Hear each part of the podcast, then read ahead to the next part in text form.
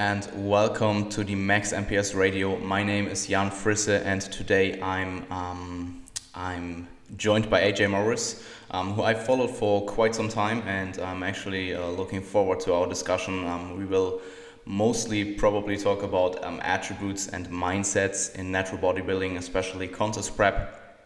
And um, yeah, I'm definitely looking forward to our discussion. Uh, thanks for taking the time out of your date, AJ, and yeah, welcoming you to the podcast. Ah, it's a pleasure, Dan. Jan, thanks very much for, for having me on. And uh, it's, uh, it's a pleasure to be on a podcast of this caliber. You've had some fantastic guests so far, uh, doing really well for yourself in terms of getting attraction to the podcast, uh, lots of views. So I expect to, uh, to, to to get some really good views on this one, and and hopefully get some new followers my way as well, which would be fantastic. Um, obviously, getting some some slightly we, we approach different slightly different audiences, obviously being in different countries as well. So I always appreciate these opportunities, and very thankful for for you having me on, mate. Yeah, really appreciate it. Cool. Um, no, no worries. Um, just before we actually start on the, the topics, today's topics, um, can you just quickly introduce yourself? Since I think probably quite some people uh, from my audience will actually know you and know what you're doing, but um, for those that actually don't know you. Sure, sure, sure. So I am 22 years old. I'm just about to turn 23 in April, and I am a full time online coach. So I work as basically just a coach that primarily coaches physique athletes to the stage. I have a few general population clients that are on my roster that are from previous signups, but majoritively I'm, I'm working with people that are either in their off seasons or or in their contest prep phases, and and that's what I do for for, you day to day. It's it's what I absolutely love and enjoy. It's my passion. Um, I've been doing that since 2015. Um, my first ever contest was when I was uh, 18, 17 years old during that year. Uh, 2014, I competed that year as a teenager. Um, I, I basically just came th- third and, and qualified for some British finals and, and, didn't end up placing at them. So I had a sort of a, a relatively quiet level of experience within that year.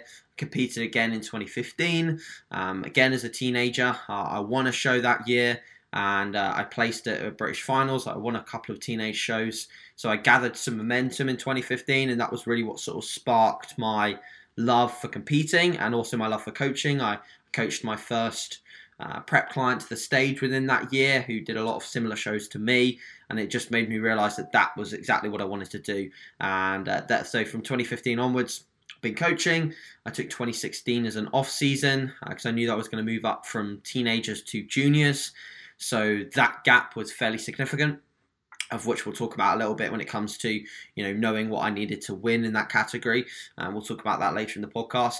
But in 2017, I had a very successful year, so I won pretty much everything I did in that year. Um, I only came second once, and that was at a British final. I got beaten at the BNBF British finals uh, by a guy named Taf Fameji, who is probably going to be one of the best naturals, in my opinion, uh, that's going to come up through the ranks over the coming years. Just very, very, very blessed from a genetic standpoint, with also uh, a very, very good work ethic. And when you combine those two, it's very difficult to beat.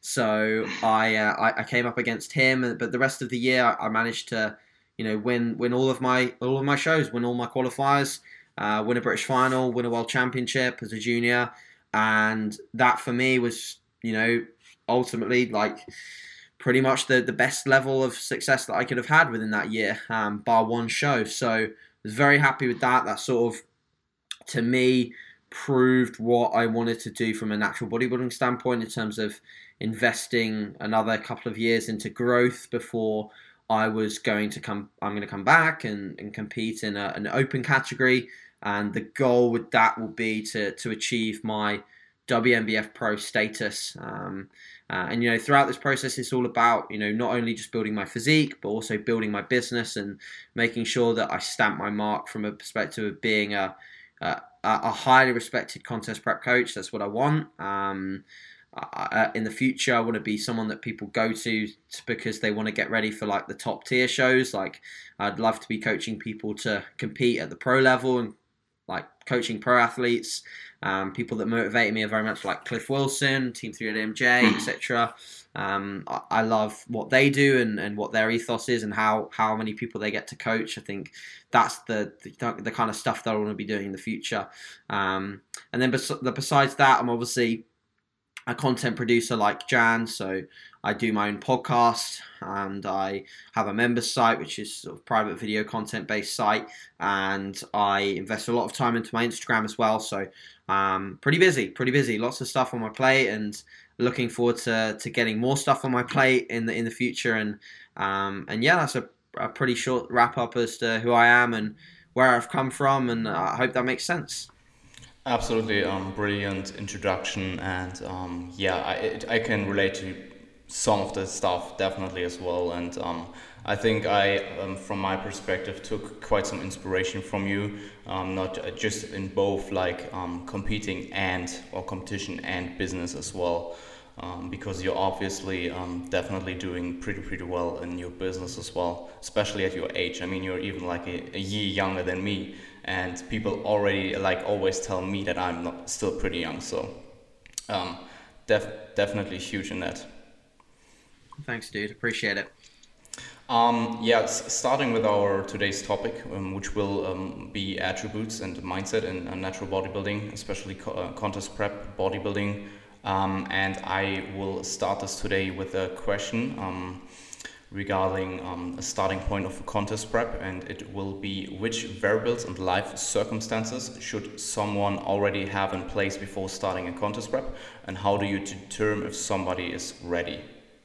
Sure. Sure. So I think there's a lot of things we need to consider here when it comes to starting contest prep. And I think a lot of people need to realize that contest prep, if you want to do well, it's a very, very serious goal. And that for the cosmetic look, that's not the primary reason we want to compete. So if your if your goal is within achieving a basically a purely cosmetic based goal, like you know your end goal is to look better, choosing a contest prep to do that is not probably is not the best option. You know, you should pick maybe doing like a photo shoot or you know just dieting down and taking some cool photos because the contest prep and and what you need to really achieve is of a far higher caliber than just a generic diet for a cosmetic based look.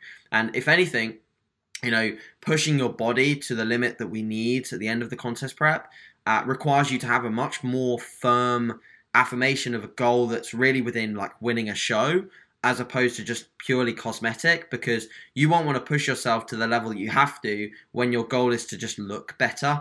If your goal is yeah. to win a show and beat people, then you'll probably start pushing yourself to the level that you need to push yourself to get in condition.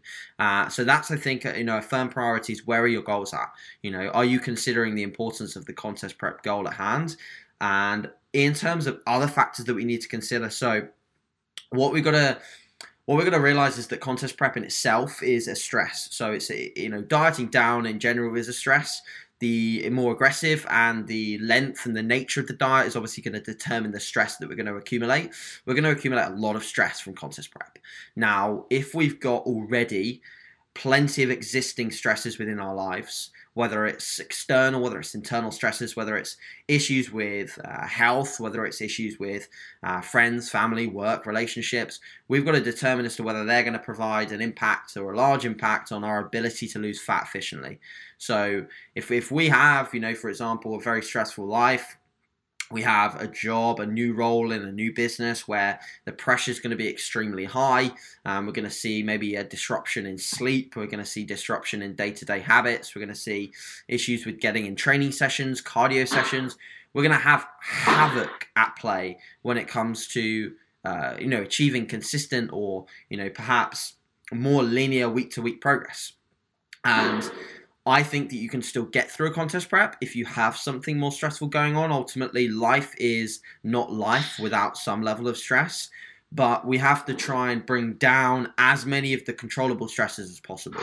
So, bringing down, you know, the life stresses, bringing down the work stresses as much as we possibly can to get ourselves in a position so we can attack prep uh, is going to be key. Ultimately, like the best scenario ever would be we have someone that has disposable income and doesn't do anything and literally just sits at home and bodybuilds. And we have basically like, you know, uh, the Jay Cutler of back in the day, you know, where when Jay would just, you know, eat, sleep, and train. If we had that, we'd have basically the best situation to maybe start contest prep. And if we can get as close to that within our own capacity, that's going to sort of level us up from an ability to make clean and clear progress. So that's that. Um, then we have our ammunition. So I like to kind of think of, of, of contest preppers like you know a battle where we're trying to win this battle. We're trying to get on stage uh, with as much muscle as possible retained and as best as possible health at the end too. Okay, now ultimately getting into contest shape with health markers kept completely in check is probably going to be an unfeasible task. Most males will at some point be hypergonadal in terms of testosterone levels and will come out of prep with basically the goal of getting back into physiological ranges. We've been showing this plenty of times within studies, um, within people's own case studies, um, in terms of just taking blood work. So we know that that's a health marker that we can't potentially maintain as a natural. We know that for females, uh, natural or unassisted, uh, sorry, natural or assisted, we're going to probably see some issues with maintaining their regular menstrual cycle. And that's something that is a primary goal to get back when we've done competing. And if we can hold on to it for as long as possible, that's a goal too. So that brings us on to where our start point should be for all of these things to be kept in as best possible situation. So for for, for males and females, I, I like to see them a decent amount above their previous stage weight and have been there for a period of time you know a decent period of time in their off season and done some productive work there. I think not enough people spend enough time at that set body fat or at that settling point because they're too afraid to stay there. They don't like how they look cosmetically at that body weight, or they think that they're going to make more productive progress by staying several pounds leaner, which is usually not the case. Usually they've got to stay at, you know, or, or hover or at least go up and go down within a specific range that's actually fairly healthy. If we're going to mini cut and pull down, we're probably going to pull down to a still a point where we're maintaining health markers and then push up again. Yeah. Um, so I think that's a very important fact to consider. So I think let's give some examples here. So, if you're a female, I tend to like to see females hover anywhere between 15 and 20 pounds above their previous stage weight. This is very generic, but I think that's a good marker. It obviously depends how heavy you are on stage. Um, but let's take, you know, maybe you're like 120 on stage, the female, bikini figure, something like that. I'd like to see you 140, 145 in your off season, something like that. Um, just hovering there, obviously doing mini cuts to maybe 10, 15 pounds above stage weight, pushing back up, but not doing mini cuts to like five pounds above stage weight and then coming back up because five pounds above stage weight is fairly close, especially if you got truly lean, and you're just going to end up spinning your wheels and spending more time with you know, the physiological issues and the metabolic adaptations that are going to occur whilst you're just pulling your body weight, body weight back down again and again. So, getting to that set point, staying there for as long as you can whilst making productive progress and also, um, so so for males as well, an example, I think males can go pretty significantly above their previous stage weight. It's based on age, but I seem to think that if you're a younger male, you can probably see if you got into true contest condition, you could probably see yourself go as much as 40 to 45 pounds above a pre your previous stage weight, as long as condition is maintained and as long as you have a plan for your next prep. If you're doing a year off season, then you can probably afford to do that as long as you do some sort of diet before the diet to get yourself in, in shooting range for your next prep. So I'm not saying hmm. start. I think starting your prep at 40 pounds above your previous stage weight is a bad idea because losing 40 pounds in one go I've done it, and trust me, it's not that fun because your ability to fit in phases of diet management or diet fatigue management is low. Like, did I have really many diet breaks in a 45 week prep when I lost 40 pounds? Not really. Um, so you, are going to have to be really, really cautious with how you periodize your contest prep and how you periodize your off season to get good start points. So let's say we're hovering at these amounts, you know, 40 pounds for maybe a male 15 to 20 for a female. Very, very generic here. And then we should be on good calories at that point.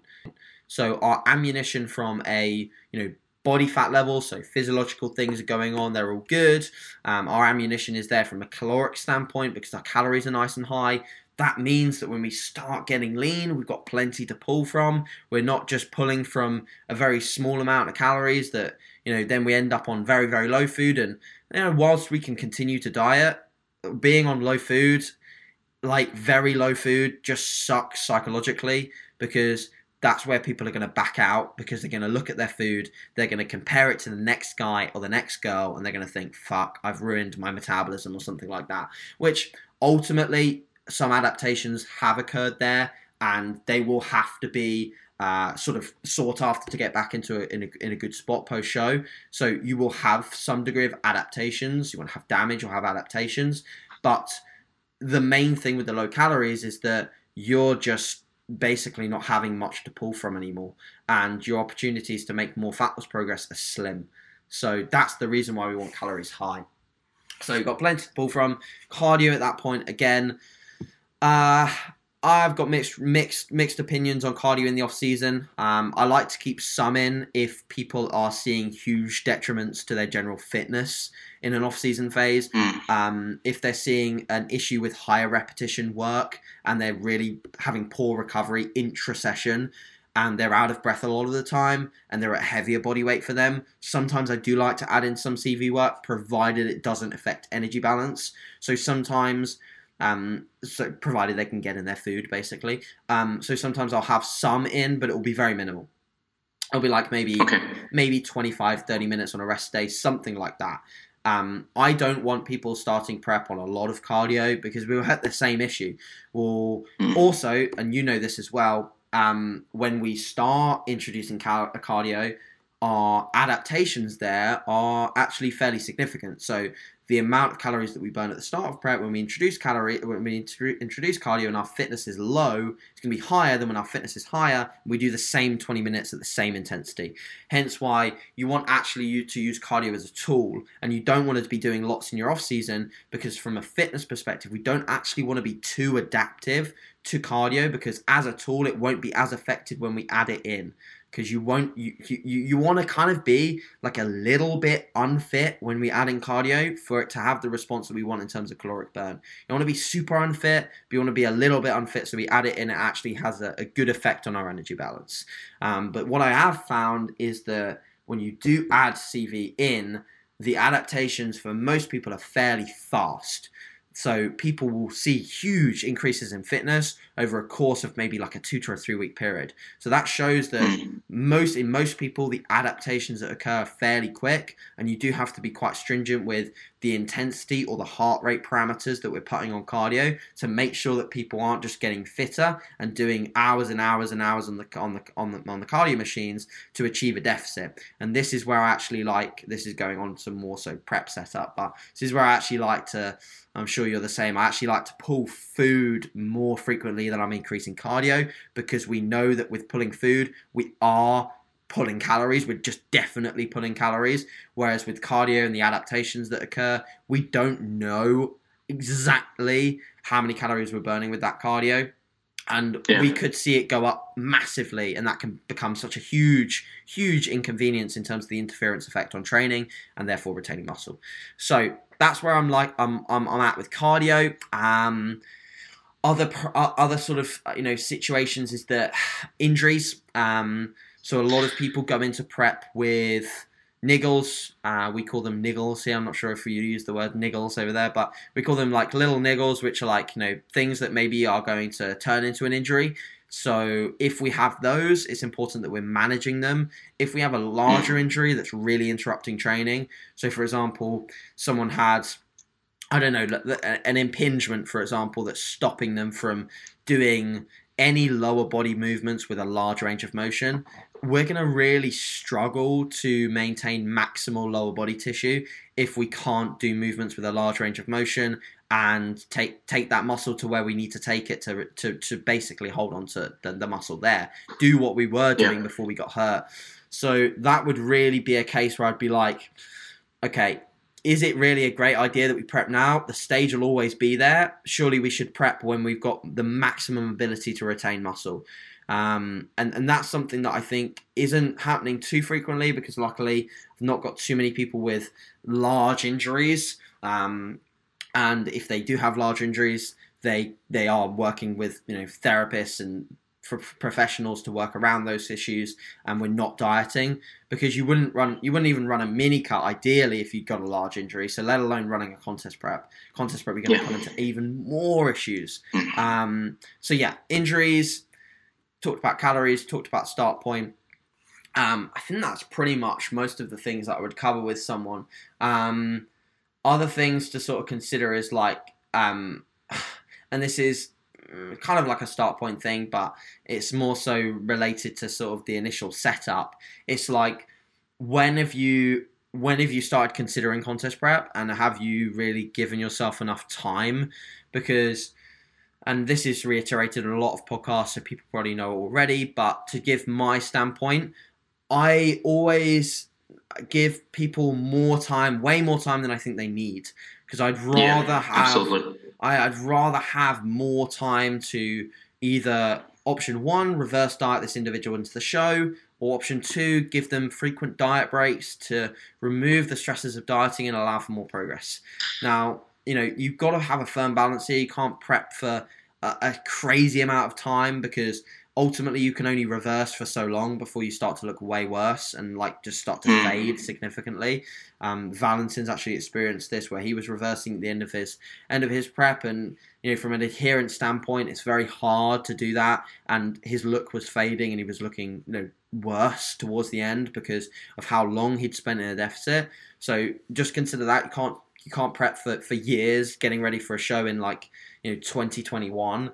So um, I like I like to make sure I give people more than enough time and be very honest with them at the start as to how much they potentially got to lose um, and, and what it's going to take to really get there. Um, obviously, we'll, we'll you know we'll go on to a little bit more with some of your questions as well. So I think I'll save I'll save some of the mindset based things for, for when you ask about sort of you know what what it what it took for me to win, etc. Um, but I think that's just sort of hopefully everything covered that I would think about when it comes to starting a prep, and uh, hopefully that that that that makes sense to people.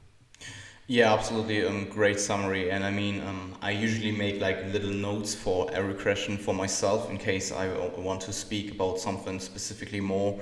And you pretty much covered everything that I have on here um, as well. So um, I just, I mean, we we are both pretty fortunate to work as online coaches full time um, in terms of um, like a prep setting. Um, and we pretty much can, um, yeah, just spare our time how we want to. And uh, I mean, you, I uh, remember in some podcast you, you talked about um, pulling a little bit um, away from having like a huge client roster and um, for, for your next prep since you just um, want to balance more like your work and um, your work and prep and have that in more favor of the prep I guess and in in, in terms of um, timing the prep, um, like time is probably huge. I mean, if you're in uh, in um, in a shape where you're uh, like if you're 15 to 20 um, pounds or something ab- above stage weight and, and you have enough time, that's like pretty pretty good. Like um, i mean i mean I, I i can just speak for myself. I mean i'm probably i mean i, I was never in state shape so that's just my estimated weight what uh, what i and um, what also uh, valentin thinks um, i will rate in and what i will what i will weigh uh, at, at my stage um, conditioning. So i'm pretty much like 30 pounds above or something and i gave my i gave myself like eight and a half months of time. So um, and I'm obviously doing the diet before the diet, so I'm currently doing a little bit more aggressive for eight weeks in total, then do like a three to four weeks of maintenance, and then do like the later, later, not half, but like nearly six months of um, prepping um, towards the stage. Um, and at that point, I'm probably above like 15 pounds or something above stage weight. So. Mm. Yeah, no. I think that's perfect. I think you know what people need to realize is that you know pr- your propensity to lose tissue is much greater at the end. So if you're yeah. if you're having to rush, which I've actually done before, I've actually rushed towards the at the end, realizing that I was losing at that you know perfect rate of loss at the start. You know, being the slow and steady guy at the start, um, and then having to be the rushed guy at the end towards my first qualifier bad plan because lots of yeah. things go wrong when you try to lose fast and you're already very lean. You're you're gonna sacrifice a lot of gym performance very quick. I can remember my Mm. my squatting went from feeling amazing to feeling absolutely horrendous in the space of one microcycle, and that's not good for for retention of anything. And it, psychologically, it destroys you as well because you you know you're rushing, and that promotes just a general aura of stress. And like I said at the start, you know, trying to get you in a position where your stresses are as low as possible is key. So actually, if you're if you're ready a bit early and you know you're never gonna feel like this year, Jan, you're never gonna feel like you're super ready. Um, even when people say that you're ready, you'll still think that you can probably get off more. And this is just the Mm. contest prepper's mindset. You'll always think that there's two or three pounds more. Um, the thing that you've got to balance, and I think is important for junior athletes to hear, is that you've got to balance your current level of muscularity with what condition you can bring for that level of muscularity. Because the issue Yeah. is if you chase what Brian Whitacre has on stage, you haven't got the density of Brian Whitacre, and not many people have, you know, and not many juniors have got density. And from you know the the years of training that you've got in the books before you've decided to do your first prep, you will have a good degree of density. But it's about balancing that act between chasing down condition. But not looking so much so that you've look, chased purely condition and lost so much muscular fullness that actually you look you look probably you'll look probably flatter and softer than you did maybe four pounds ago. And that's something that I've made the mistake of with some juniors before as well. I've pushed them so hard to try and get super condition, and they actually looked better five pounds ago. And, you know, I think that's something that I did towards the end of my prep as well. I chased condition very, very hard and lost a degree of density that I had two or three pounds ago. And I had very similar condition, you know, so it's, it's a balancing act between the two um, something that's more important in younger athletes when the density is just lower. Um, you know, you can't chase, unfortunately, Brian Whitacre conditioning just yet. Uh, you know, it's got to be relative to, to the individual. But yeah, that's my thoughts. So you you think in your case it um, didn't work out as well? I thought I looked worse at the WNBF Worlds than I did Mm. seven weeks prior at the BNBF finals. So, and I've got pictures to kind of definitely put that in stone that I looked worse. Um, so I was actually reversing that point, but my expenditure was still very high, and Yeah. that was the issue. The expenditure and the stress produced by that expenditure, and the stress produced by still being in a very, very high volume phase of training, um, probably caused tissue loss.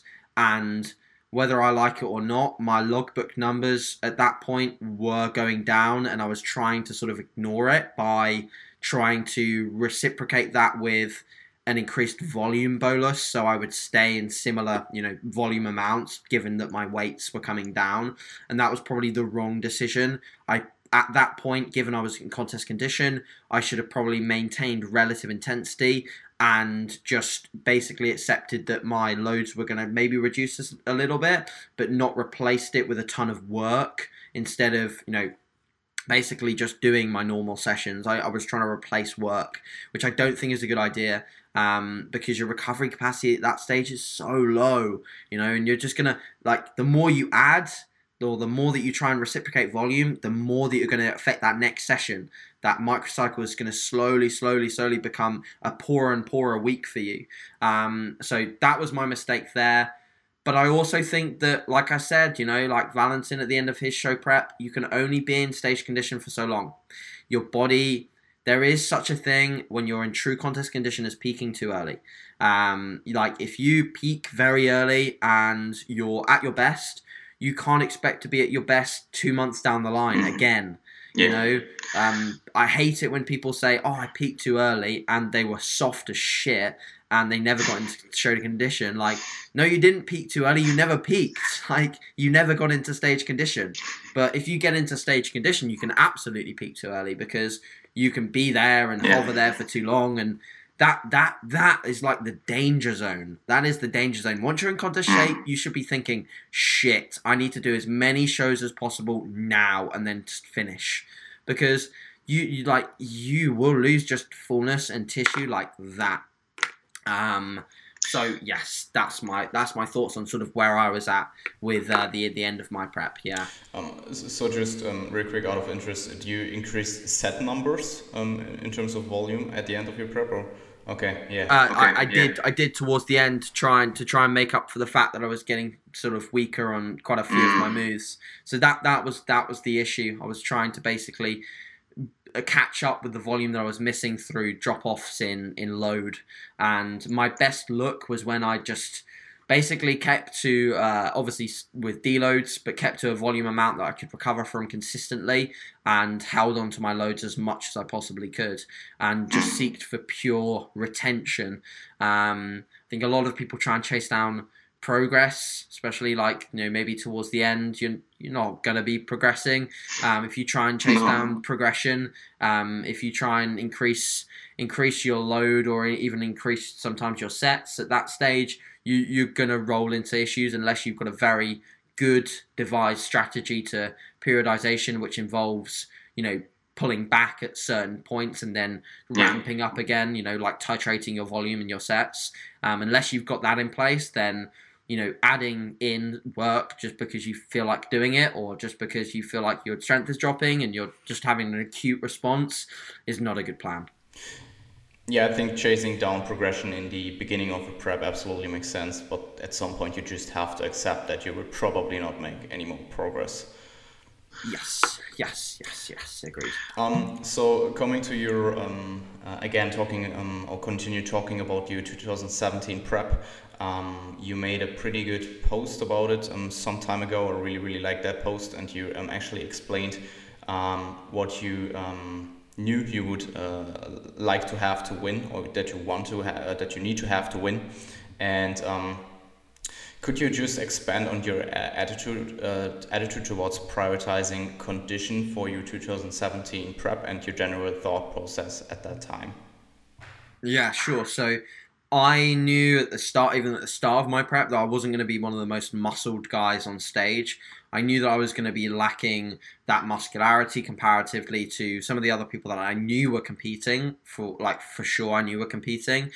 And that's the issue with the juniors is that you are not in a weight category, so you are up against people that potentially could be far heavier and far more muscular than you. So at that point, if you're not one of those individuals that is very well muscled, potentially very well genetically endowed from a muscularity standpoint, you've got to chase the one thing that's going to win you that show, and that is standing out on stage for some reason other than muscularity. And other than you know shape, symmetry, proportions, posing, you've got condition, and that's what will drive the eyes of the judges towards you as an athlete. Um, if you are in shape and in quite shocking shape, uh, you will be pulled into the most important call outs. That's just the way that it works. And you will be looked at. And I knew that if I was the, the guy that had you know, freaky body parts from a conditioning standpoint, I knew that I'd be looked at. Ultimately, like we were, we were alluding to in the previous conversation, you can't you can't chase condition solely with the goal of you know being just emaciated and being just condition condition condition because condition is condition is nothing without fullness. So if you're not full and conditioned you won't look as conditioned as you should be. Like you need fullness with condition. They go hand in hand. So you can't just like say oh you know i don't care if i turn up flat and i'll just be peeled. You you won't be peeled if you're super flat you won't be because your, your muscularity won't be fully shown because you're not pushing that intramuscular glycogen towards the skin. You're getting that hard look. That hard look, that hard, grainy, detailed look comes from being full and conditioned. So for, for me, I knew that I had to diet down hard and spend periods of time looking pretty bad to look really good. So I spent a lot of time looking pretty flat um, and, and pretty stringy and, and, and actually looking looking weirdly soft um, because I knew that that was yielding fat loss. I knew what was creating a deficit for me. Um, I knew that this was momentary. I knew that based on my refeed data, based on what I had planned for a peaking strategy, that I would actually continue to look better in the final week run up to the show because I was I'd be increasing food, be increasing just purely carbohydrates, and I knew that that always improved my look, and I knew that actually always influenced my scale weight as well. Like it always brought my every single peak that I did, I dropped weight because I knew that I was accruing some level of stress from the the deficit, and I knew that I'd always I always responded pretty poor to any sort of day where I'd dig hard, any low carb day, and I'd always wake up heavy the next day. My body just did not like being pushed in terms of giving me a scale weight response.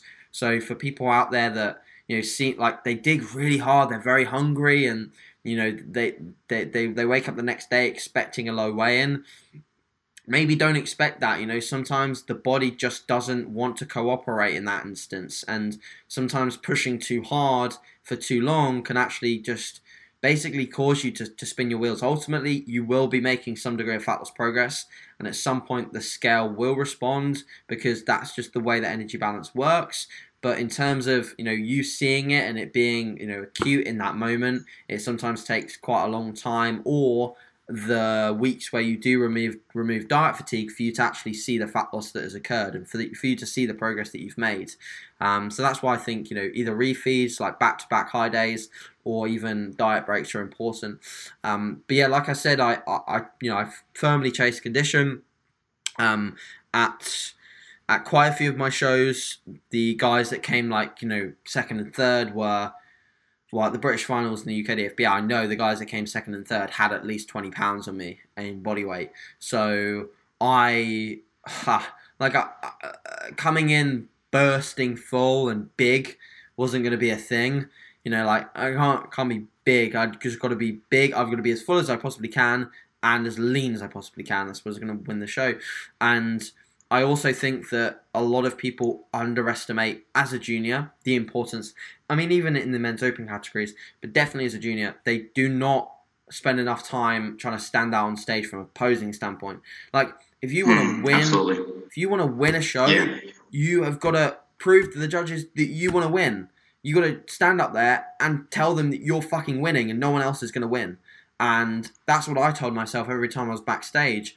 I got myself into this very focused mindset. You know, I, I was almost a little bit before the, the prejudging part, part of the show, almost a bit rude because I wouldn't talk to really many people. I'd just be in my own space. I'd have my headphones in and I'd be closing my eyes and just listening to my music. And that might seem a bit meh, but it was what I needed to do to be like focused on the task at hand in the night show when I came back, and obviously I could talk to people a little bit more and, and, relax a little bit because the main judging of the show had been done.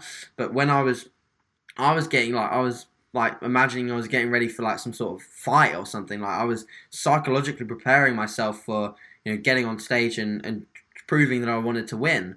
And I don't think enough people take that seriously. They get caught up in the the the excitement of being backstage. You know, for your first show, of Jan, or for for anyone that's watching this doing their first show, like take it take it seriously. You've spent like you've spent years building muscle and you spent months dieting down for this like for this day. Take it damn seriously. Like get ready for it because it's very very important that you that you do that.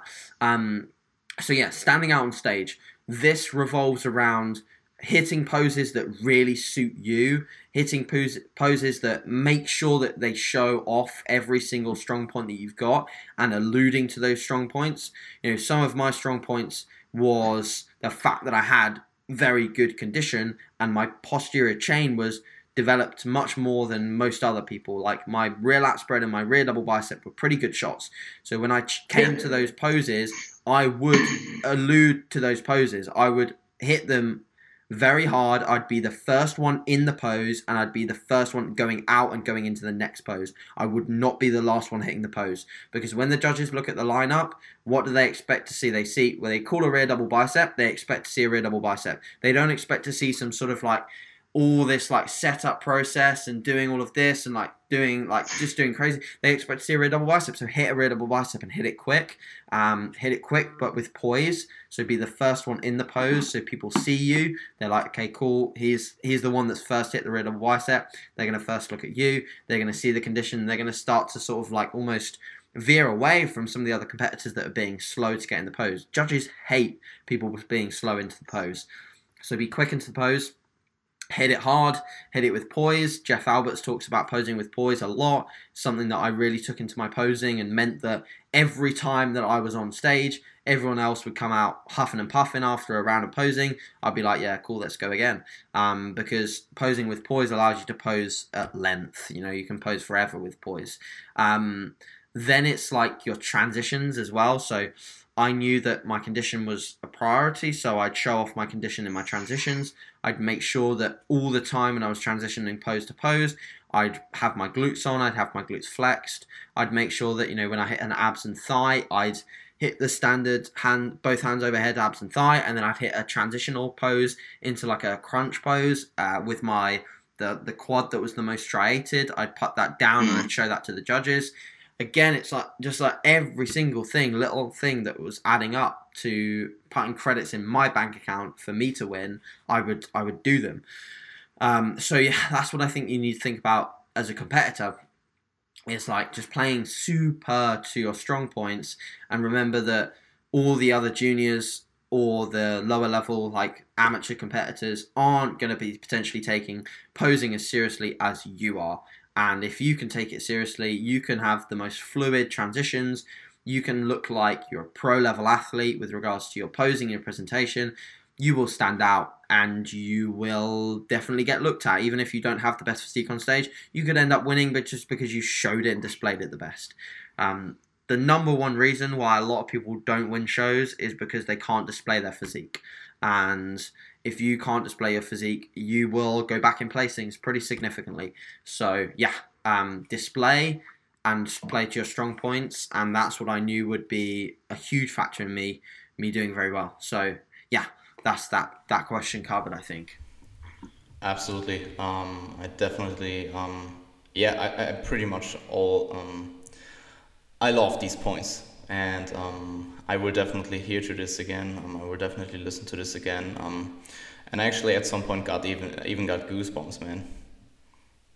So that was that was pretty cool, man. Um, yeah, yeah, absolutely. I will definitely get um into my next, like in my upcoming pool session, even more excited than I than I was even. Yeah, yeah.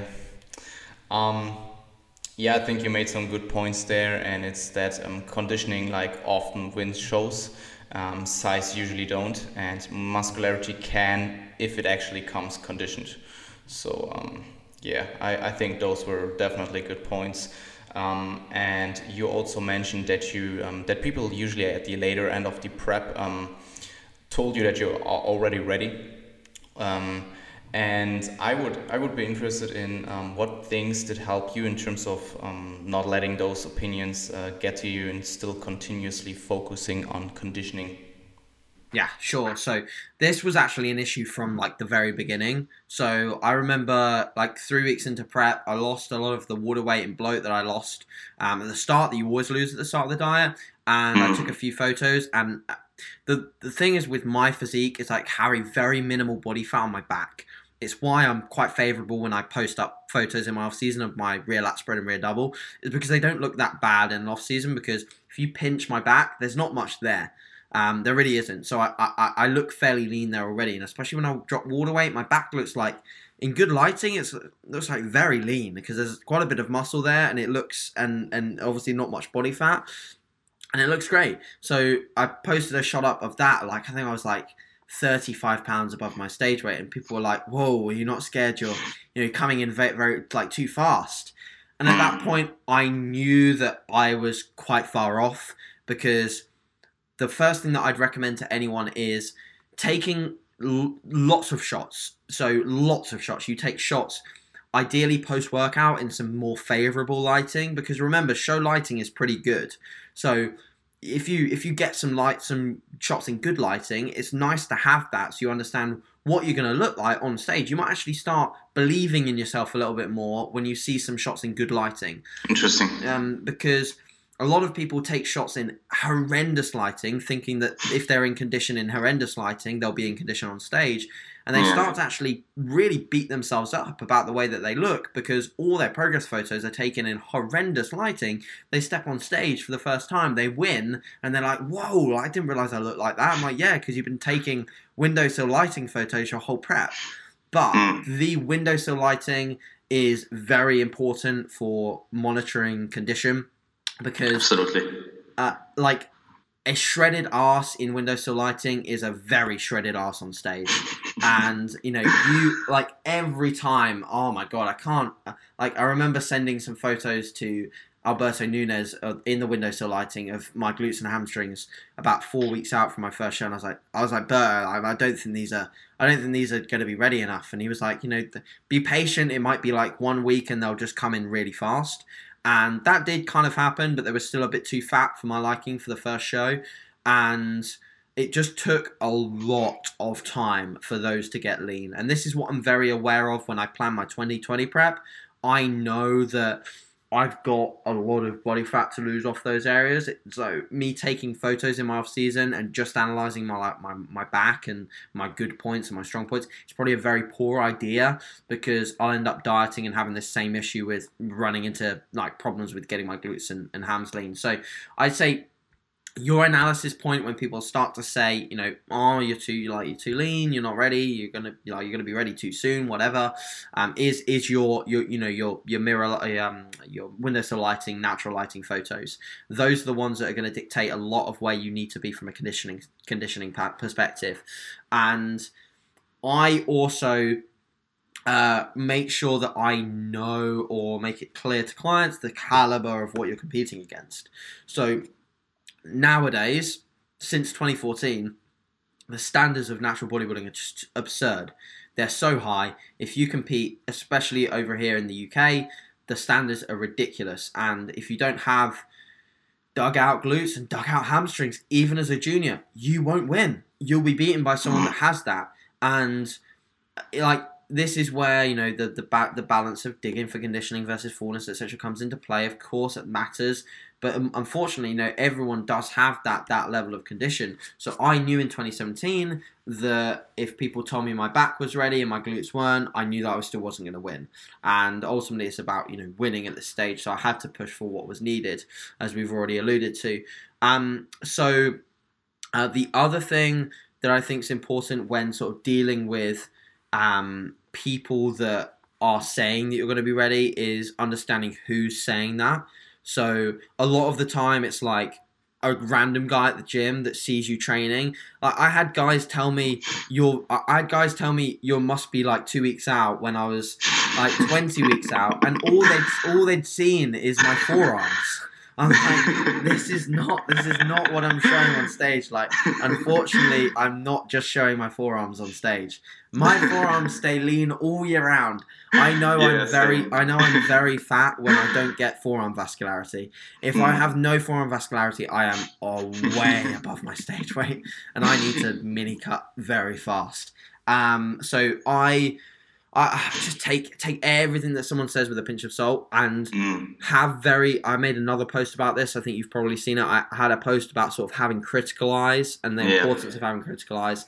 Um, you'll have people that tell you look great all the time and tell you look improved and you know all of these things. And you know like damn like even now like the the it's off topic but the off season like when people comment on my photos I, I love it but when people comment on my photos saying like oh like you look you look so improved you've definitely got more muscle i'm like how can you tell? I don't you- how can you tell i've got more muscle? Because I, I look less muscular than when i'm in contest prep. I look way less muscular because i've got way more body fat. Like yeah of course you can tell where body parts have maybe got a bit more density comparative to previous off seasons of course. And Mm. you know you know that at this body weight i think the main skill in the off season is knowing that you are leaner at a body weight that you were previously fatter if that's Yeah. happening you're probably Yeah. building muscle if you're Absolutely. overloading and you're progressing in the gym you're Combined doing with performance, yeah. yeah yeah you're probably Yeah. building muscle but you're only going to see that when you diet down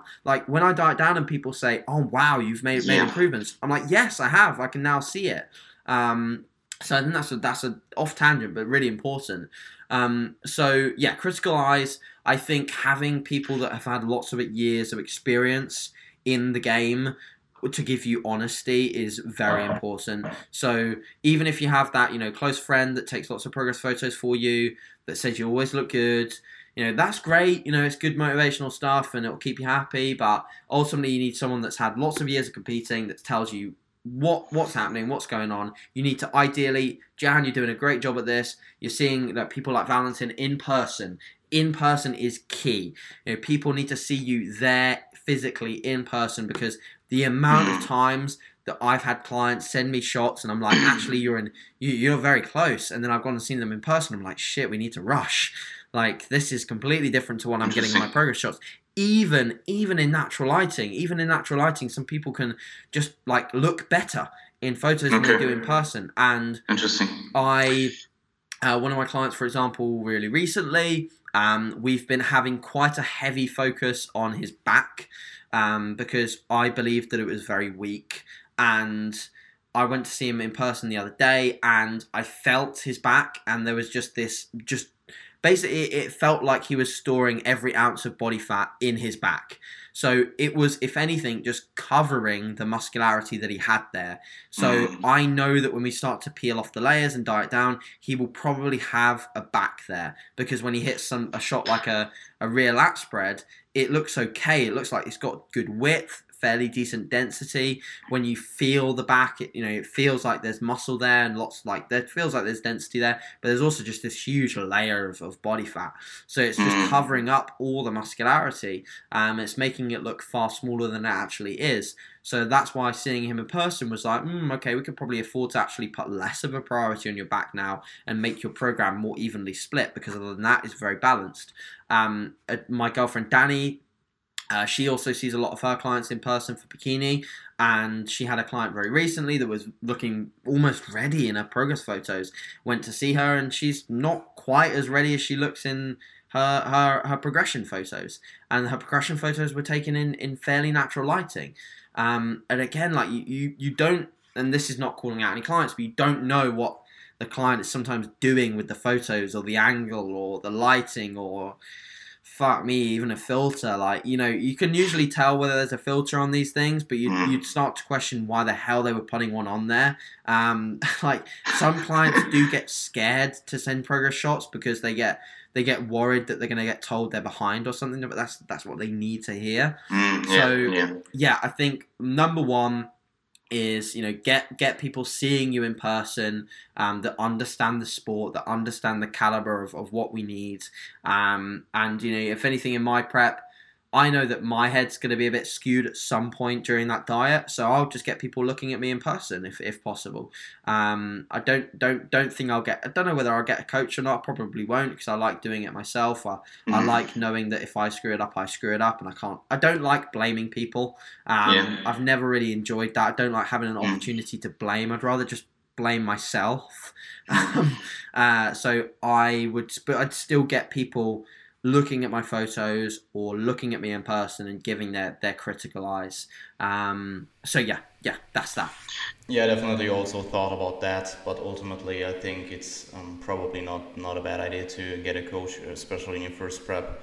Um, um I, I definitely um, can relate to seeing clients in person. Um, I mean, I just met like six clients in Vienna like two months ago or something, and I had the same meeting with like four clients or something two months before, um, again in Vienna, and um, seeing clients in person is um, first of foremost always super awesome, especially if you um, uh, actually coach them for a longer time frame and you do the video check-ins as you do uh, on, on me, and you actually you meet them in person and still like you already know them um, which is pretty pretty cool. And um, I was also impressed by some improvements they made that I didn't um, see in the progress pictures as much. I mean, I saw that, but I definitely in person it was like much more severe and. Um, yeah, I mean, I have one client which I coach for a pretty long time now. I mean, pretty much close to two years um, and I will prep him. Um, I will prep him next year, and it's always super super good to see him in person. And actually, I, I probably met him like eight times or something. And he's living in Vienna as well, so um, definitely have a have an eye on him. Um, AJ, I know you're time restricted, so we may um, cut it short here, or just get like one of the questions um, that I made up um, instead of the. Yeah, I, I have time for one more, Jan. yeah. Um, what do you think is a better idea to um, discussing what you um, how to get buy-in from your clients um, in terms of what they need to have for the stage, or um, the balancing thing with prep and how that changes over time. I think that the, the, the later one is probably a better fit in um, for, for, the, for the end. Yes, yeah, we'll do the later one. Yeah, I think we cool. kind of, mm, kind of, I, I think I'll yeah. allude to more similar points mm. in the buy-in because I've kind of discussed similar yeah. stuff. So yeah, let's do the last one. Cool. Um, so I uh, really like the uh, recent um, um, approach with balancing, balancing life and bodybuilding that you're putting out on, on Instagram lately. And um, I would be interested in how does this change in contest prep and um, by how much relative to this stage um, of prep you're in. Sure. So yeah, I, I mean, I've definitely over the last six months since having a you know a pretty serious relationship and things like that approached life in a slightly different way to what I've used to. I think definitely in 2017 my life was at its peak in terms of bodybuilding focus. Mm. Uh, I was very self-absorbed in the goal, and I think that can do you some some favors because I wouldn't miss a beat to be honest, and it was very focused on what I needed to do. And I've already alluded to, uh, obviously, you know, from a work perspective, I know that things are going to change in 2020. I know that they will have to, and it's the same with you know my relationship.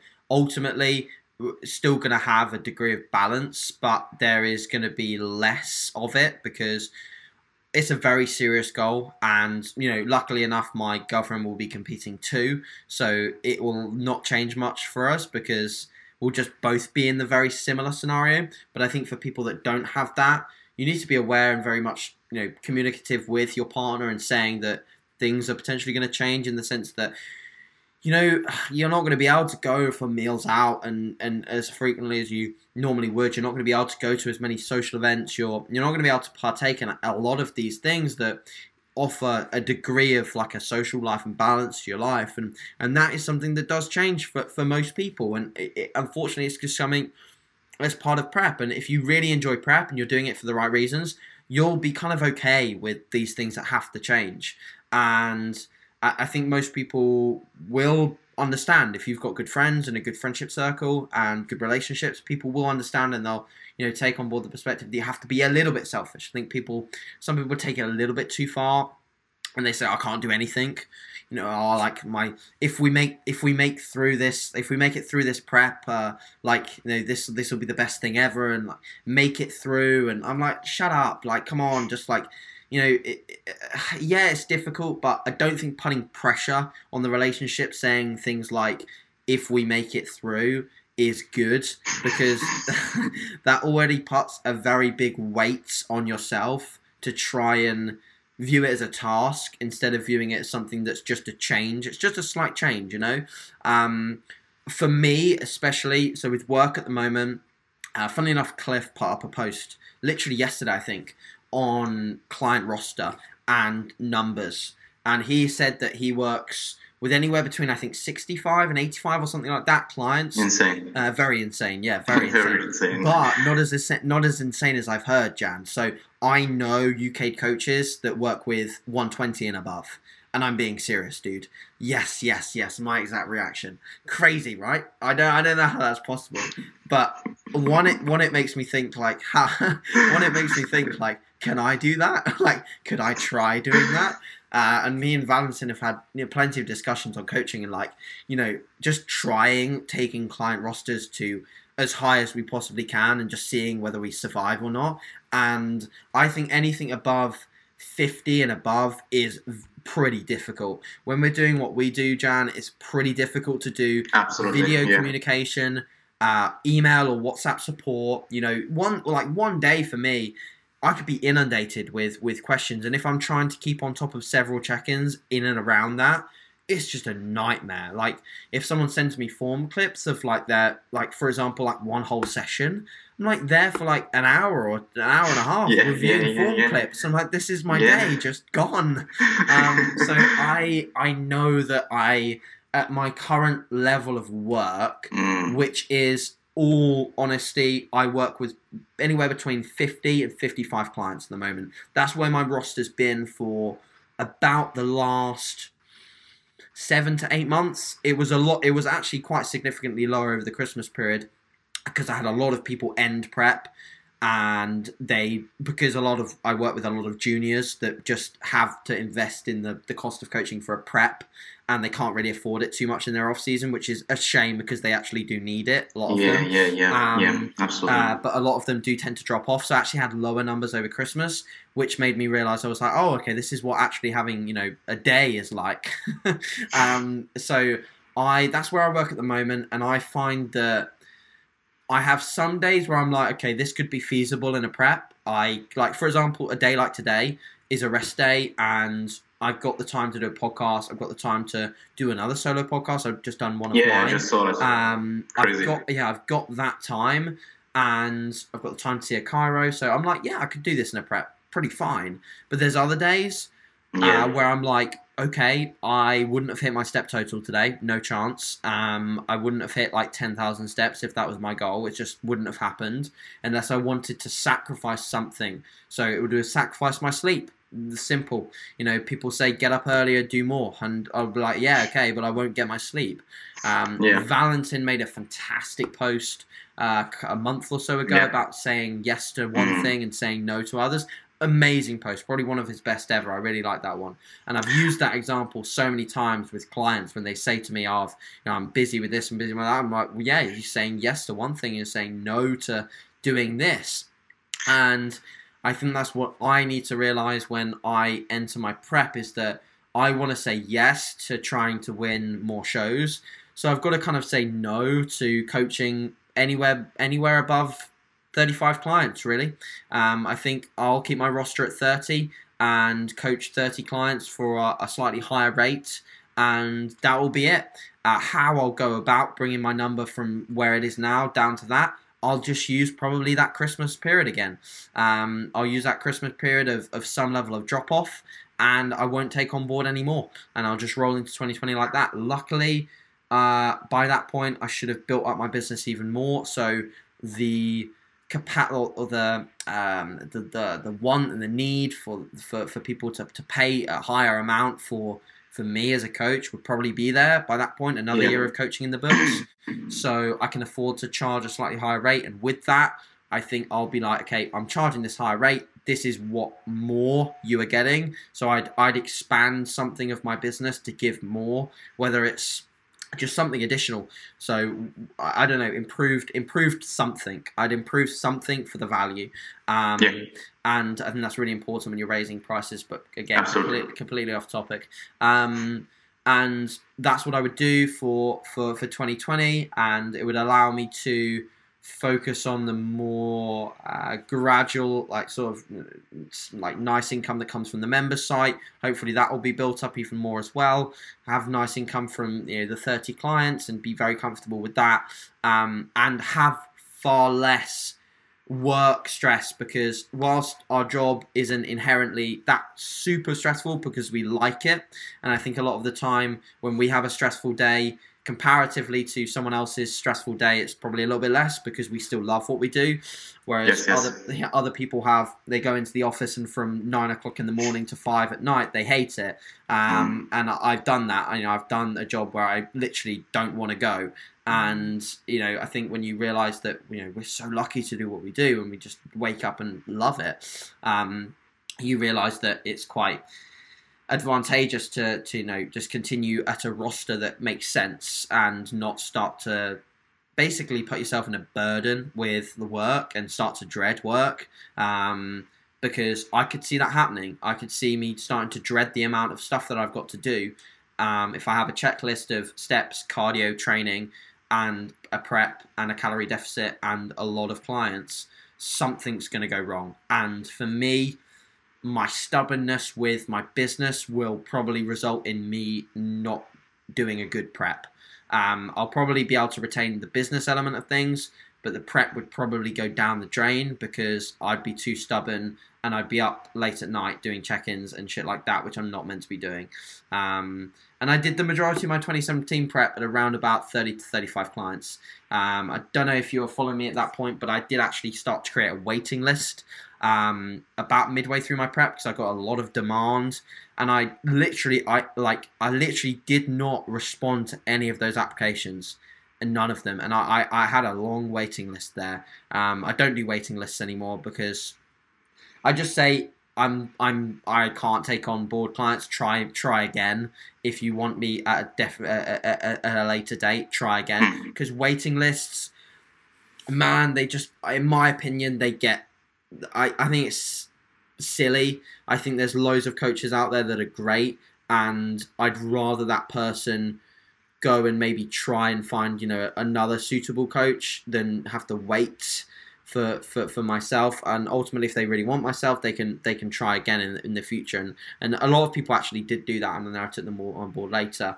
Um, but yeah I think that's the balancing act that I will have uh, combined with that things like travel you know tr- traveling when you're prepping is, is very hard and it's something that me and Danny both love doing but it's something that will definitely be at a reduced frequency in 2020 just because traveling and trying to stay on track with your routine and your food and your water and your training sessions is hard. Um, and I'd want to just be in. This kind of sounds a bit boring, but I want to be in like robot mode. I'd want to just be in the same yeah. gym, the same routine, the same schedule, and just do it and love it. And a weekend away or a couple of weekends away could quite easily throw me off. And I don't want that. I'd rather just do that when I won my shows. rather just do that at the end. Yeah, that's that's interesting because I thought, um, or I th- still think that I will probably uh, travel um, quite a lot to Vienna to actually um, continue to meet up clients and actually train there. So um, I will be in Vienna from tomorrow till Tuesday, and obviously I'm just eight weeks into prep, so it doesn't really affect me that much. Um, I mean, I have my, I I, I will still um, continue my um, my kind of schedule and like my um, habits there. And um, but I but we will see how that plays out like three months out or something like that. So um, yeah just real quick what's your what's your opinion on eating out and prep? I was just I'm just curious Hmm. I personally am a no goer on eating out and prep. Um, the reason being is that I'm of the mindset of like if if if I when I step on stage and I'm like, have I done everything within my power to to be the best I, I could possibly be on this day? If I get beaten and I start to reverse engineer as to what I did in my prep, and I think ah, I ate out here, here, here, here, here, here, here, and I ate out quite frequently. I think that some of that would have caused an issue with me being beaten because uh, if, if I come second and I get beaten by someone better and I did everything I could, I will walk away from that venue on that day feeling okay about it. Um, I'll still be a bit pissed off because I don't like coming second, but I will ultimately feel relatively okay about it because I know that I've done all that, all, all that I could. Um, but see, I, I I I also think that enjoying it, I I'd struggle to enjoy it because I'd know that this is something that potentially isn't fully trackable or as trackable as one of my meals. I'm and I when I when I go into prep, I'm literally like single ingredient foods, like tracking single ingredient foods pretty much only really limited on packaged items because I know the variants on packaged mm. items. Um, I mean, ultimately, Jan, we're creating an energy deficit here. If you're in an energy deficit at the end of the day, um, you're going to lose fat and you're going to be consistent with that. Um, I think later into prep, when hunger is high, satiety is of absolute pivotal importance, eating out is probably just a no go in general because the satiety aspect is low. You're going to want just big Mm. salads and stuff like that. You- You're not going to go to a restaurant and say, hey, can you fill a Pyrex jug up with lettuce, please? You know, there's not an option for that at a restaurant. You know, you're going to, you're going to have to eat something more calorically dense. Um, now, a- a- attending social events when you're dieting, I think you can. Um, I think you can still go. You could just say to your friends, like, look, I'm sorry, I can't eat here. I have brought my Tupperware if you want to eat and can join in on the food. If you feel awkward doing that, just order a Diet Coke and just drink Coke and say that in six months' time I'll be able to eat with you. And you know, ultimately, the you know the restaurant will always be there, hopefully, and the the friends should be there too if they support your goals. Um, Yeah. So yeah, I. Now, I know that it's possible, and I know you can eat out and prep, and I know you can still step on stage and do well. Um, but I wouldn't. That's that's what I'd say. Okay, that's Cool. fine. Yeah, good point to um, keep it off. Um, I just um, will give you the opportunity to just plug your stuff really quick, um, and then we will end it here. Yeah, so sure. Um, I'm most active on Instagram at AJ Morris underscore. So that's where I do like I post every day pretty much, and I have the story function basically full of like just. Unfortunately, at the moment, it's lots of reshares, um, which you're gonna come into even more and more and more as the podcast grows. It's just gonna be reshares and Yeah. reshares. But I try and keep some content on there. But I love the reshare function. I think it's just great. Uh, I think yeah, it absolutely. offers such a great degree of leverage. So Yeah. um, I I have that, and then I have uh, something I'm pouring a lot of effort into the moment is is my member site. So that's www.madebymorriscoaching.com. That consists of a forum, which a lot of people are just logging their progress. So if you like the old school approach where you see people's training and people's diets on a forum, you'll love the site because what I what I like about it is it takes me back to when I had very few Instagram followers and I'd give very big long answers to every single question I got. Uh, it takes me back to that because I, I give that level of attention to people in the forum. Um, ultimately, with Instagram DMs, you know now like I no, if I open my Instagram after this podcast, I guarantee I'll have about 15 DMs. Now, am I going to be able to respond to every single one of them with the level of detail I want? Probably not, because it's just mm. it's just a time issue. So I give a lot of time to people in the forums, and we have a lot of cool people logging. We have a lot of cool things coming up. I'm basically trying to turn it into a site very similar to what Jordan does with Trained by JP in the sense that I want natural athletes on there. I want to send videogra- videographers around the UK and get training content of the best natural bodybuilders in the UK and get that on the site. And so I'm pouring a lot of time and money into it this year to make it basically what I want it to be, um, which is like a bit of a, like a natural hub, so to speak. Um, is it the most informative, crazy informative site in the world? Probably not. It will get there because there's going to be more informative stuff coming from different people as, as we go. Um, is it as informative as something like RP Plus or something like that? No, it's not. It's not on that level. It's not that kind of site. Um, I just want to make that clear. But it, what it is, is it's something that you can sit down before you go and train. You can watch one of the workout videos, and you can get a lot of motivation from that. And I think a lot of people don't take into account how much of an importance external motivation is. So that's what the site's for. Um, but yeah, we do have one workout video and one one informative video a week go up on there. So like this week's content was a pull session, and I also did a, a, a informative video all on refeeds. Um, yeah, cool. so you know, there, there, there's stuff like that. That's what you can expect. Um, and then I have the podcast, which is just very easy to find. Just search AJ Morris on, on on YouTube. However, I still get you know at least a, a couple of DMs a week saying, "How do I find your podcast?" I'm just like, "Come on, guys! Like it's just my name. Search my name and podcast. Like come Yeah. on, find it." Um, but yeah, it surprises me how some, some people just don't know the search function. How do you how do you make your oats, AJ? Yes, I know, that's a very other regular question that I got for years and years and years, to the point where now I just don't put them on my story, Jan. Uh, instead, like I put bowls of fruit on my story, and then I get asked how I make a bowl of fruit, which is just same same issue. I'm sure you get asked how you make your magnums. Yeah, sometimes. yeah, of course. Uh, cool though. No, I really, Cool, man. no, really, really appreciate you having me on, mate. Um, I hope this goes down well with everyone, and Yeah. if uh, yeah, if people want to listen to more of what I say, then you know, follow the podcast, follow me on Instagram, and um, Definitely. appreciate anyone that listened to this. I will put everything in the description.